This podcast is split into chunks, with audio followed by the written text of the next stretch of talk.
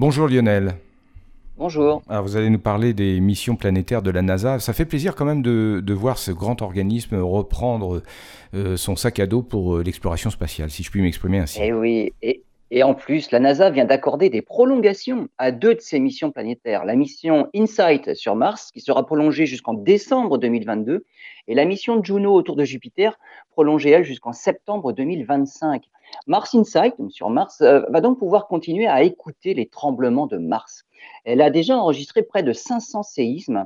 Ils sont malheureusement plus faibles qu'on ne le pensait et n'ont pas actuellement un permis d'en enregistrer un puissant pour lequel les ondes sismiques donneraient une idée de la composition de l'intérieur de la planète rouge. Cette prolongation de mission donne des chances supplémentaires d'assister au Big One qui propagerait ces ondes jusqu'au noyau.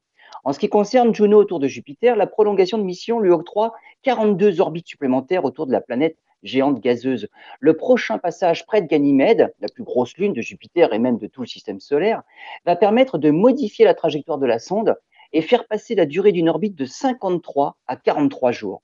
Cette modification va également permettre des passages rapprochés de la lune glacée Europe à l'automne 2022, puis des passages rapprochés de Io, la lune volcanique, à la fin 2023 des orbites plus proches de Jupiter, donc, dans des zones où les radiations seront fatales à la sonde, hein, la raison pour laquelle la NASA a programmé ces séries de survols en toute fin de mission.